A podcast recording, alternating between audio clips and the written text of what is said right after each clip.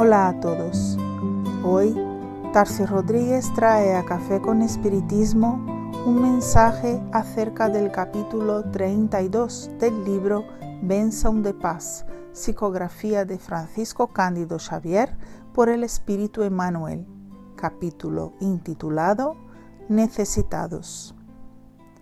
Necesitados no son apenas aquellos que se nos muestran en condiciones visibles de penuria material en muchas circunstancias somos buscados por dolores disfrazados bajo títulos honoríficos del mundo o recubiertos de adornos dorados.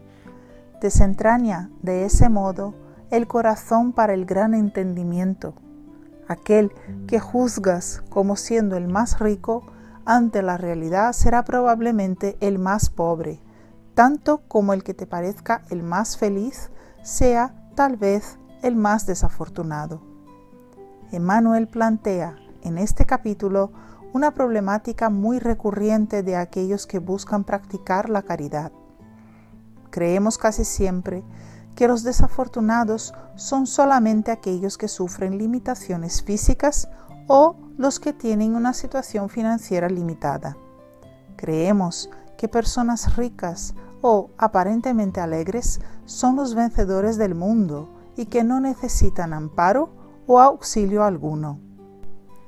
Y lo que normalmente vemos son personas de nuestro entorno más cercano caer en depresiones repentinas, hijos que se desvían por el camino de las drogas, compañeros que enloquecen sin que notemos la más mínima señal de necesidad. No estamos obligados a descubrir lo que se pasa en lo íntimo de todos los que nos rodean, pero ¿será que hemos sido vigilantes y empáticos de manera que aquellos que se aproximan de nosotros tengan verdadera libertad en confiarnos sus necesidades?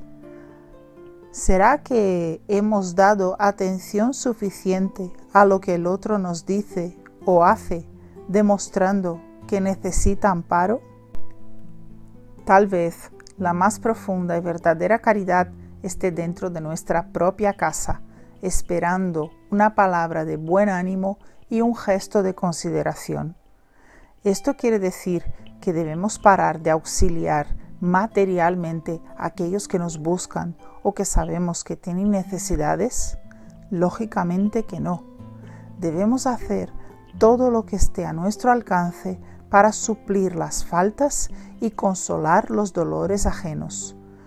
Pero muchas veces suplir por la apariencia externa lo que nos falta en lo íntimo es preciso verdadera vigilancia para no compensarnos con unos las faltas que hemos tenido con otros. Y es por eso que el apóstol Pablo nos dice en su carta a los romanos en el capítulo 12, versículo 16, vivan en armonía unos con otros, a lo que Emmanuel concluye diciendo, no te dejes impresionar tan solamente por los ojos físicos.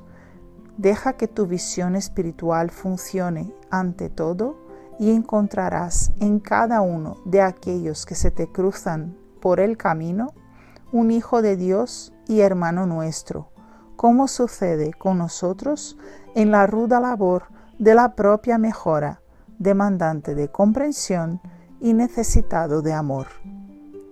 Que Jesús esté en vuestros corazones y hasta el próximo episodio de Café con Espiritismo.